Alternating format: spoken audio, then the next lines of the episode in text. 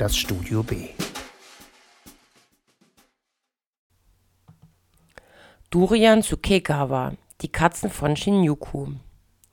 Durian Sukegawa, der in Japan nicht nur Romane und Gedichte schreibt, sondern auch als Schauspieler, Punkmusiker und Fernseh- sowie Radiomoderator bekannt ist, gelang mit Kirschblüten und rote Bohnen in seiner Heimat ein Bestseller, welcher von Naomi Kawase für die Filmfestspiele in Cannes verfilmt wurde Zufällig stieß ich auf sein jüngstes Werk Die Katzen von Shinjuku, welches 2021 im Dumont-Verlag auf Deutsch veröffentlicht wurde, und entschied mich kurzerhand, mein Rezensionsjahr so fortzusetzen, wie ich es begonnen habe, und mich erneut der Besprechung japanischer Literatur zu widmen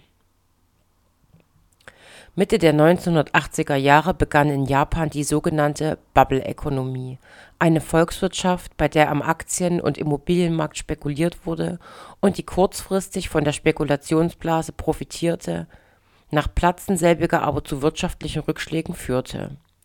Genau in dieser Zeit siedelt Durian Tsukegawa seine Geschichte im Tokioter Stadtviertel Shinjuku an das unter anderem für seine unzähligen Bars und Kneipen bekannt ist, zu denen man am Abend durch ein Meer von Lichtern und Menschen gelangen kann. Einer seiner Protagonisten ist Yama, der 27-jährige Ich-Erzähler und ein Mann, dessen eigentlicher Traum es ist, kreativ zu arbeiten, Drehbücher zu schreiben und bei Film- und Fernsehproduktionen unterzukommen. Als es schließlich jedoch um Bewerbungen bei Fernsehen und Verlagen geht, muss er schockiert feststellen, dass diese vor allem eins eint, nämlich der Satz Farbfehlsichtige sind vom Eignungstest ausgeschlossen, was für Yama als Farbenblinden einer Katastrophe gleichkommt. Er selbst hatte die Sache folgendermaßen eingeschätzt. Zitat Tatsächlich hieß es, dass jede 500. Japanerin und jeder 20. Japaner eine solche Farbschwäche hätten. Deshalb hatte ich die Sache unterschätzt. Da Farbschwäche bei uns Jungen so häufig vorkam, hielt ich diese Beeinträchtigung für harmlos. Nachdem er sich eine Weile mit Aushilfsjobs über Wasser hält, findet er zwar einen Mentor, einen vielbeschäftigten Autor für Fernsehshows, der ihm eine Chance gibt, doch ist die Arbeit für ihn mehr als unbefriedigend, da sie vor allem aus Laufburschentätigkeiten oder dem Erarbeiten von Unmengen an Quizfragen für eine TV-Sendung besteht. Gleichzeitig hat sein Mentor Nagasawa ein Aggressionsproblem und wird Yama gegenüber nicht nur verbal ausfällig, sondern schlägt ihn auch. Eine weitere Protagonistin ist Yume, eine junge Frau Anfang 20, die als zurückhaltend und eher wortkarg beschrieben wird und in Shinjuku in einer kleinen Bar namens Karinka als Kellnerin und Köchin arbeitet. In dieser winzigen und schlauchförmigen Bar treffen Yama und Yume auch das erste Mal aufeinander. Doch was Yama zunächst viel mehr an der Bar interessiert, sind nicht nur die unterschiedlichsten Menschen und schrägen Vögel, die sie aufsuchen, sondern ein Spiel, welches bei den Gästen sehr beliebt ist. Es nennt sich Miaoyong.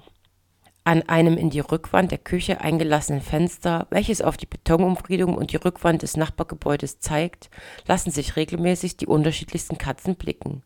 Zu erraten, welcher als nächstes erscheinen wird, ist der Sinn des Spiels und weckt bei den Gästen helle Begeisterung.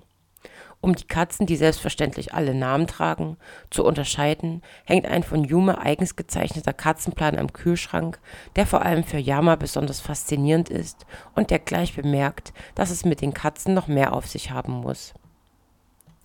Soweit zum Setting, in dem Yama und Yume leben und sich kennenlernen. Beide sind letztlich Außenseiter, aber während wir über Yumes Lebensumstände lange Zeit wenig erfahren, wird bei Yama schnell klar, so beschreibt er es letztlich auch selbst, dass er kein Gewinner des Wirtschaftsbooms ist. Aber Sukegawas Kritik reicht über diesen Punkt hinaus, sondern verdeutlicht uns ja bereits am Anfang des Romans, dass Yama aufgrund seiner Rot-Grün-Blindheit in vielen Bereichen diskriminiert wird, was schließlich für ihn zur Folge hat, dass er sich widrigsten Arbeitsbedingungen beugen muss, bis hin zu einem tyrannischen Chef, um sich doch noch in dem Bereich zu etablieren, der seinen beruflichen Wünschen entspricht. Was er wirklich denkt, hält er dabei seinem Chef gegenüber lange zurück und verhält sich so, wie es von ihm erwartet wird, dankbar und unterwürfig. Durch das Karinka erfährt Yamas trostlose Geschichte jedoch schließlich eine Wendung. Zum einen beginnt sich ganz langsam eine Beziehung zwischen Yume und Yama zu entwickeln, infolge derer sie ihm auch zeigt, dass die Katzen in einem geschlossenen und baufälligen Laufhotel ihren Unterschlupf haben indem es auch zu einer Annäherung zwischen den beiden kommt. Zum anderen motiviert sie ihn, sich nicht alles gefallen zu lassen und Kunst nicht mehr als Massenware zu begreifen, sondern als etwas, das für den Einzelnen gemacht wird. Tragischerweise endet die fragile Liebesbeziehung zwischen Yama und Yume, bevor sie richtig beginnt, wodurch uns Durian Sukegawa aber einen Blick in Yumes Vergangenheit gewährt, die leider auch durch sexuelle Gewalt geprägt ist.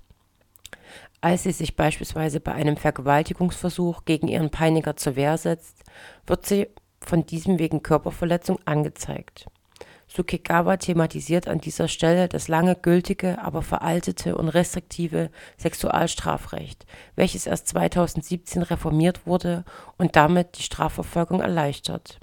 Dennoch beeinflusst Yumes Vergangenheit ihr Handeln in der Gegenwart, was auch den Fortgang der Geschichte maßgeblich bestimmt. Die Katzen von Shinjuku sind letztlich eine Metapher für die Menschen, über die Sukegawa in seinem Roman schreibt. Es sind nicht nur Yume und Yama, die sich vorsichtig beschnuppern. Es sind auch all die anderen Gäste im Karinka, die vorbeistreunen, wenn es ihnen passt. Und die Menschen in Shinjuku überhaupt, die kommen und gehen und wo man nie weiß, wer wo auftauchen wird. Die Bar fungiert dabei als Sammelbecken für die unterschiedlichsten und auch Persönlichkeiten, die hier ihre Daseinsberechtigung haben. Letztlich lässt Tsukegawa seine Protagonisten aber ein tröstliches Ende finden, was neben all der von ihm aufgeworfenen Kritik nicht selbstverständlich ist und die Hoffnung in sich birgt, dass widrige Umstände überwunden werden können